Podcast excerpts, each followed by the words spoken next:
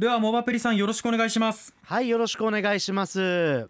今日はですね、はい。えっ、と睡眠を、えーガジェットでいろいろ見ていこうというねまあそういうちょっと特集でございますけれども、モバプリさんなんかちょっとですね一部リスナーさんからガジェットって何ですかっていうことを改めてませんそうですよね。えー問われていたので、一ついいですか、ガジェットっていうのはまあ本当の意味は電子小物みたいなことで、ええ。まあ、スマートフォンもある意味ガジェットですし、はい。まああのスマートウォッチとかですね、うんうん。まあそういう小さい小物ですね。イヤホンとかも、まあああいったものもガジェットっていう風に言い方して私のまあある意味本業のジャンルでもあるんですけどはい。えっとまあ睡眠といえばねまあそのベッドとか枕とか布団とかまあこういう寝具を想像する方多いと思いますけどはい。そういったものって電気通ってないじゃないですか。そうですね、はい。うん、でも今いろいろまあそのスマホと連動するなんちゃらみたいなのがいっぱい出てきてそれがすごく面白くてですねはい。私自身もまあ実際使ったりあるいはこれ買った方がいいかなって悩んでたりうん。いろいろあるのでちょっと紹介していきたいと思います。ぜひお願いします。はい。でまずちょっと最初にこれ面白いなと思ったのがですねはい。まだ製品化はされてないんですけどエアコーディインタラクティブスマートピローというですね覚えられない。スマート枕ですね。枕。はい。これが、えっとまあ、1月上旬、まあ、CES という家電見本市で、まあ、ちょっとお披露目されてですね。これどういうものかというと、はい。まあ形は一般的な枕なんですけれども、えー私たち寝ている間に寝返りを打ったり、まあ、横を向いたりいろいろ動くじゃないですか。はい、その動きを検出して首や肩に負担がないように枕が膨らんだり縮んだりするんですよ。へえ面白い。枕が動いてくれるんですね。高さを自動で調整すると。へえへえそれはちょっと目の付けどころがいいですね。そうですね。うん。であとは、えっといびきの検出システムもあるらしく、はい。まあ、いびきの音をですねこう察知したらなんかこのゆっくりと上下に動いて位置が変わって私たちの軌道が改善されるように促すような機能もあるみたいです。あー助かりますねこれね。すごいな周りの人にとって助かるっていう。であるいはまあ枕ですので、まあ、そこからですねゆっくりと眠れるような音楽を鳴らしてくれるとか。枕からら流れてくるってことなんですか？そうそうそう。だからまあ大音量じゃなくて本当に耳元で、まあ、ちっちゃい音でもまあリラックスして眠れるようになるみたいな。わあこれはなんかもう永遠に寝てられるようなそうですね。枕ですね本当にね。枕一つで。はい。まああのちょっと現時点では製品化されてないんですけれども、はい。まあちょっとごめんなさい。あのおそらくそこまでなんか最先端の技術とか超難しいことやってるわけではなさそうなので、うん。まあ製品化は割と早いんじゃないかなというふうに思います。えちょっと楽しみですね。はい。まあこういうものもあれば、はい。まあ、あとはすでに、えー発売済みのものでいくとですねあのマットレスベッドのマットレスの下の方にですねパッドを敷いてはい。それで私たちのその動き寝返りとかですね。こういったものを検出してでスマートフォンで分析してくれる製品なんかもすでに出ております。マットレスの下に敷くっていうのは、はい。じゃあすマットレスの下に敷いてその上にマットレスを乗せてそこに人が寝っ転がるっていうような形でいいんですかね。はい。ーえーまあこの、えーフランスメーカーが出しているスマート睡眠パッドなんですけれども、はいこちらもすでに Amazon などで、えー、1万5000、まあ、300円ぐらいで購入することができます。えーもう売ってるんですねもう売ってます売ってます。これはこうどういう眠りをしてるのかっていうのは気になりますよね気になります。そうそうだからねあの意外とパッと起きた時に睡眠時間は十分なんだけれども、うん実はちょっと浅い眠りが続いてましたよとか。はいそうなるのであれば、まあ、例えばいろいろ考えてあちょっと夕方ぐらいにコーヒーを飲んでカフェイン摂取したからかなとかねそういう形で多分自分の生活サイクルとか睡眠までの行動とかをいろいろこうちょっと試行錯誤することができるんじゃないかなとも思ってます。いやーなんかねいろんなものが発売されているんだなっていうふうに興味深く聞いておりますけれども、うん。これ今日のですねアンケートの結果なんですが、はい。140票最終的に集まりました。ありがとうございます。ありがとうございます。熟睡できるまあまあ眠れているあまり眠れていない睡眠アプリを服用という4択だったんですけれどもい睡眠サプリを服用というのをですね、えーごめんなさい。先ほど睡眠アプリって言っちゃったのかな？アプリ。まあ、睡眠アプリもサプリみたいなもんですからね。はい。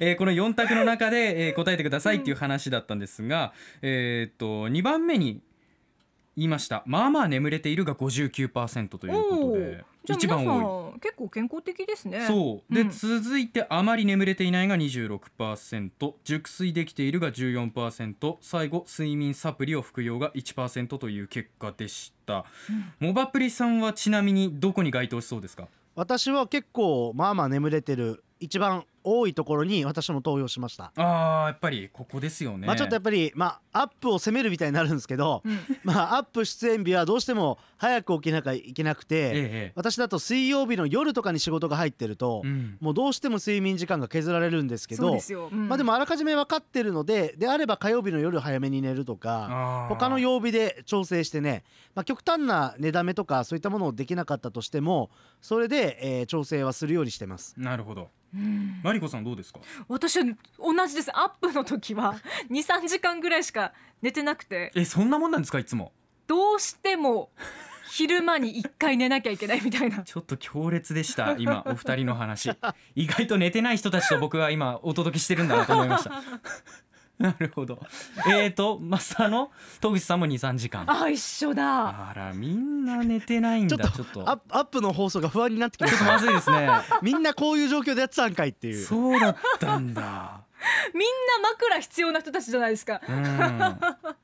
サプリも枕も。うん全部必要。ガジェットも必要な感じですけれども。であのーまあさっきちょ放送前にちょろっとだけ話したんですけどはい。私と鎌田アナに関しては、アップルウォッチを使って睡眠分析できる、まあ、アプリがあるんですよね。はいありますオートねスリープという同じアプリを使って。オートスリープ。私が紹介しましたっけ？そうです。モバプリさんのこれいいよ紹介で。ね。ええ。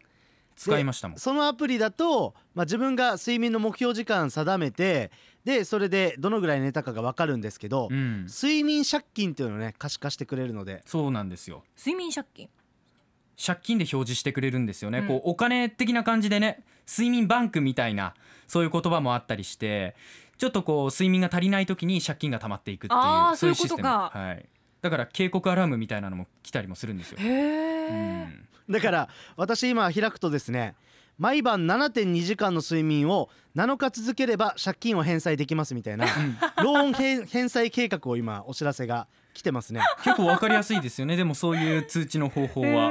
そう非常に画期的で。あと皆さんリスナーの皆さんのちょっと睡眠時間も見ていきたいんですけれども。どれくらい寝てるんだろうみんな。シーチョさんは日によっては4時間起きる日もありますが、基本的に5時間から6時間。多い時は7時間。うん。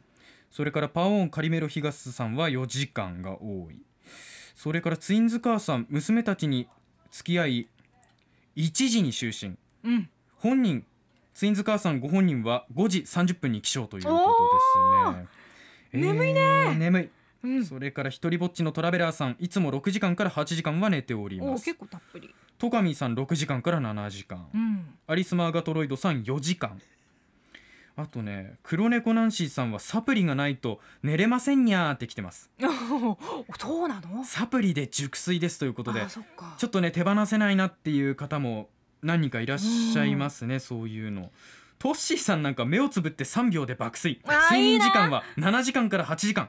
小学生みたいですね。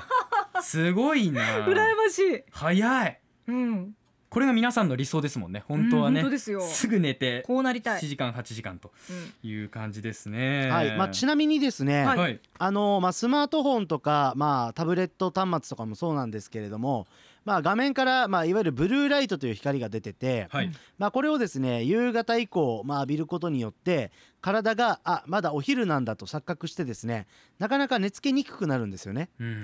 で合わせてスマートフォンっていうのは、まあ、これ何をやるかによってもちょっと変わるんですけど、まあ、例えばゲームとかですね、はい。あるいは刺激的な SNS とか、うん。こういったものとかをいろいろやっていくと、えーいわゆるドーパミンが分泌されてですねちょっとだけ体が興奮状態になるんですよ。うん。うんでも本当に子供たちに人気の戦うゲームね勝った負けたがあるとか敵を倒すとかいうやつはやっぱりすごく興奮されるように作られてるので、はい。そういう意味ではブルーライトと合わせてですねやっぱりこの睡眠の敵になるしで睡眠不足になったりこういうねあのサイクルがちょっとずれてしまうとそれでまたいろんなホルモンが分泌されなくなってで、えー心に余裕がなくなってそれでまた寝つけにくくなっってスマホを依存してしまうみたいな、うん。まあ、そういうなんかサイクルとかがすごく出てくるので、まあ、私自身もついついスマホやってあちょっと寝不足になってしまったなとか、えーそういう時があるんですけど、まあ、ちょっと改めて反省しつつ逆にこういう、まあ、スリープテックとかをうまく活用しながらですね、うん。はい。まあ、こういう睡眠ガジェットを活用してちょっとなんかいいようにやっていきたいなとは思ってますけど。そっか。私眠れないなと思ってスマホをうん持っちゃうから悪循環なんですよね。は良くないですわ、ねえ。ーダメですよ。そうそうそうなのであの寝室にはスマホを持ち込まない方が一番いいですね。あーそうですか。マリコさんあのスリープモードとかを使っちゃったらいいんじゃないですか？もう結構早い時間帯に設定して。ねなんかもう通知が来てもうん。音が鳴らない設定、ただ、ね。緊急時の電話とかだけは通知来るようにしますっていう細かい設定分けもできるんで。そういうの使ってみるかそういうのな。をやってみる、まあ、ただ自分でスマホに手を伸ばすようであれば、うん。自分のマインドを変えていく必要がありますので、ね そこはそうメンタですよ。ーメンターやんけ。そう。ちょっと気をつけないといけないですけどね、そっか。あやぱにさんだいたい7時間8時間寝てます。けど熟睡とは言えない熟睡とはってきてて。なるほど。長く寝ていても睡眠の質そういった部分もあるなってちょっと思わされましたね、うん。あー睡眠の質。夢を見まくってるってことかな？そっか浅い眠りの状態だからね,、ね。我々夢研究所もちょっと兼任しております。またこの話今度します、えモアプリさん今日もありがとうございました。ありがとうございました。今日はモバプリさんとガジェットと睡眠のお話をしていきましたアップのポッドキャストを最後までお聞きいただきありがとうございました。生放送は平日朝7時から FM921 AM738 RBC ハイラジオ。県外からはラジコですお楽しみください